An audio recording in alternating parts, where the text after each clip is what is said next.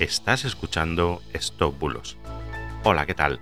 Yo soy Mister Oizo y hoy te voy a hablar de la estafa de Entel en Bolivia. Empezamos.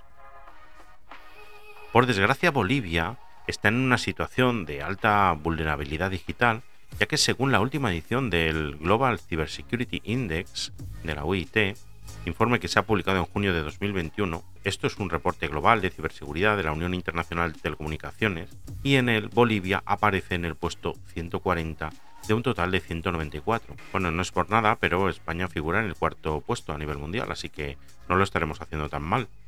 Os dejo el enlace al documento por si queréis verlo completo. El gobierno de Bolivia actualmente no tiene una estrategia nacional de ciberseguridad y tampoco tiene una normativa específica sobre cibercrimen. Con esto quiero decir que los ciudadanos de Bolivia deben tener un especial cuidado, ya que los estafadores digitales lo tienen mucho más fácil que en otros países del mundo, y lamentablemente abundan las estafas digitales para obtener dinero y también para robar datos e identidades. En la estafa de hoy concretamente he podido encontrar anuncios publicitarios de Entel compartidos miles de veces en Facebook e Instagram. En dicho anuncio se oferta internet ilimitado en celulares y wifi por 60 bolívares.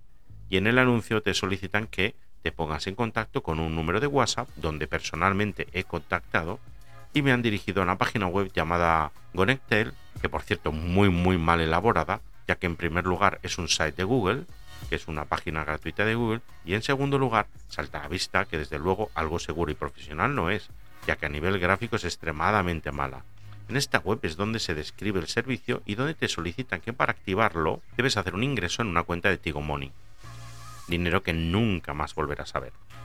En primer lugar, las empresas que proporcionan servicios de Internet, como Entel, sus páginas web son totalmente profesionales y además nunca te pedirán ingresos en cuentas de Tigo Money. Y además, el propio Entel ha publicado un desmentido en Facebook indicando que esa publicidad es una estafa. Por último lugar, cuando veas una gran oferta en Internet, sospecha y consulta la página oficial del proveedor de ese servicio para ver si es cierto. Y si te encuentras con algún delito informático en Bolivia, te recomiendo que lo denuncies en el Observatorio Boliviano de Delitos Informáticos. Te dejo aquí también el enlace. Ellos están haciendo un gran trabajo denunciando delitos informáticos en Bolivia. Ante la duda, también te podemos ayudar si nos envías un WhatsApp en el más 34 673 784245. Muchas gracias por estar ahí, por seguirme y que tengas un fantástico día. Hasta mañana. Chao, chao.